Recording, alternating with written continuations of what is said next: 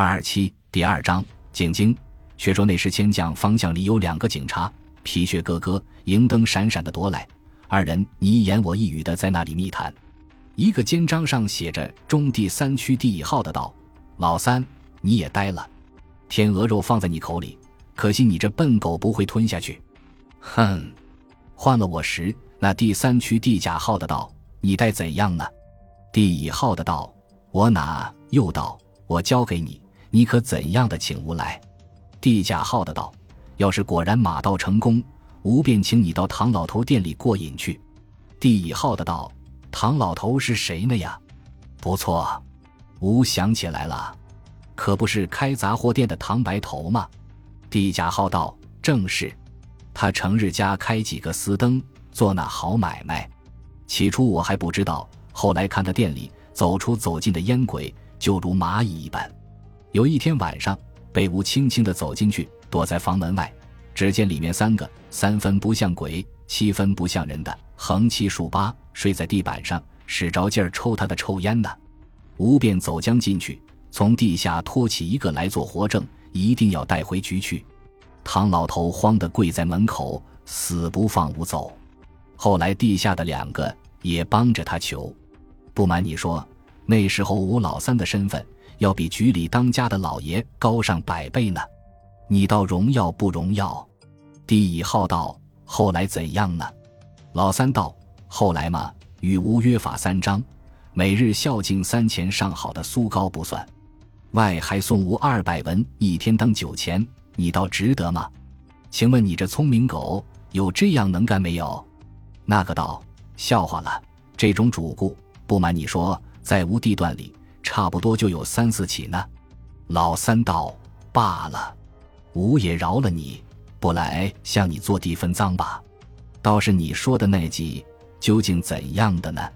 要是包吾成功，吾就尽吾的力请一请你，可好？你快说吧。于是二人交头接耳，窃窃私语。说书的当时没有在场，所以他们说的是哪一件公案，却是无从查考，不敢信口捏造。不过后来只听得那老三高叫道：“妙计妙计，真个要重重的谢你了。”这一叫不打紧，却只听得面前咔嚓一声，好似凭空堆起了一个霹雳，把两个得意洋洋的警察吓得两个头缩了进去，伸不出来。停了好一会，还是那老三眼快，猛撒了那一个的手，提起脚来往前奔去，口里嚷道：“捉贼捉贼！”贼字还没出口。只见他一个倒栽葱，滚下地去。那一个见来势不佳，便想撒腿逃走，岂知才回转身，眼见的眼前是一个人，要想收住脚，哪里来得及？便与那来的人撞了一个正着。要想起来，哪里爬得起？慌得嘴里不住的叫道：“老爷饶命！小的下次不敢了。”那老三此时已经站起，见他伙计被一个人压着不动，便开着身上的沟泥水壮一壮胆来打那人。打了一下，只听那人也是叫道：“老爷饶命！老爷饶命！”老三诧异，忙把那人拖将起来。地下的那警察听出口气，也直跳起来。二人仔细一看，却是一个乞丐，闭着眼睛，嘴里还不住的叫饶命呢。那以后的几乎要笑出来，一想不要失了上司林下属的身份，忙搬起他的官样脸来，骂了声混账东西。你也敢到太岁头上来动土吗？一连打了他六七个嘴巴，说道：“老爷可不饶你了。”那乞丐讨饶道：“老爷饶了无可怜的瞎子吧，下次再不敢撞老爷的刀子了。”老三见他是个瞎子，便把他一推，骂道：“你不走，还想饶两下吗？”那乞丐听了，便如有人立了宝状，得了免予参究的恩于一般，急答道：“是，是，是。”走，走，走！那老三忽然想起自己撞着的那个人，竟是声息全无，不要又是个哑巴了，便回转头走去一看，却并不是一个人，仿佛是个包裹的模样，便把脚一踢，叫声那样，怎么一个人躲在包裹里呢？便又踢了几下，并不动弹，伸手把包裹一撕，嚷道：“啊呀，啊呀，死人，死人！”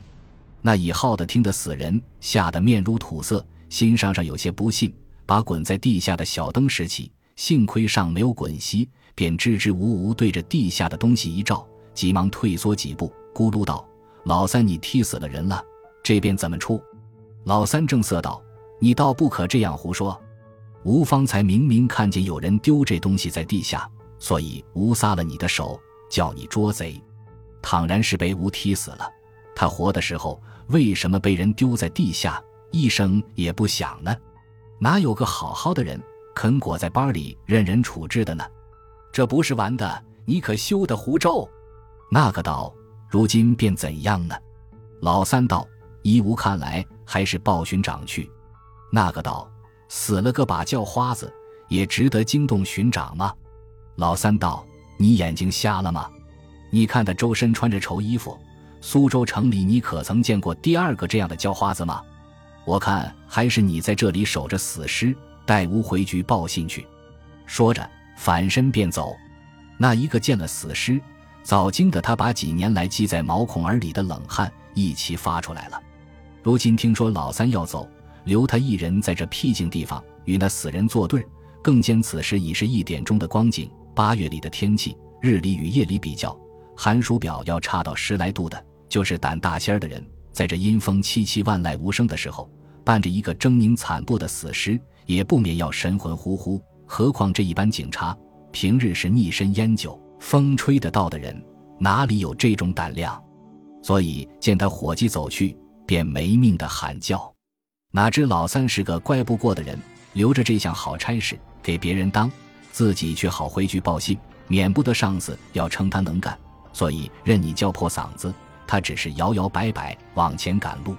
那一个见叫不转老三，便喊起救命来。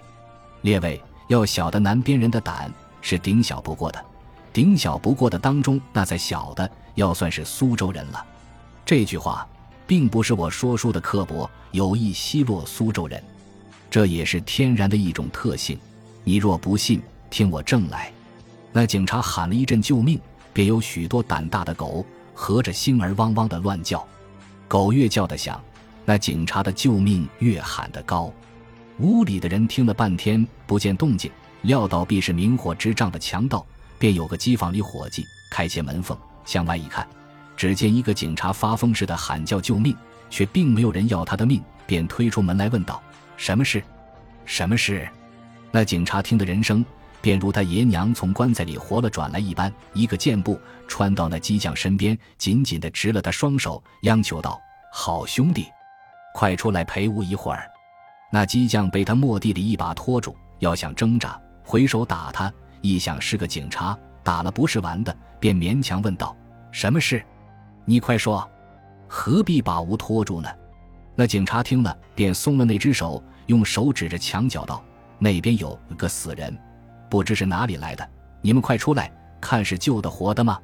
于是里面一连出来了三四个机匠，咳嗽咳嗽，壮壮胆子，走到死人前一看，只觉得一股阴气直冲到面上来，一个个吓得舌头伸出寸把长。有两个多事的，偏走开去，碰人家的门，说道。外面死了人了，巡捕先生叫你们快出来救活他。一片声嚷，果然叫出许多人来。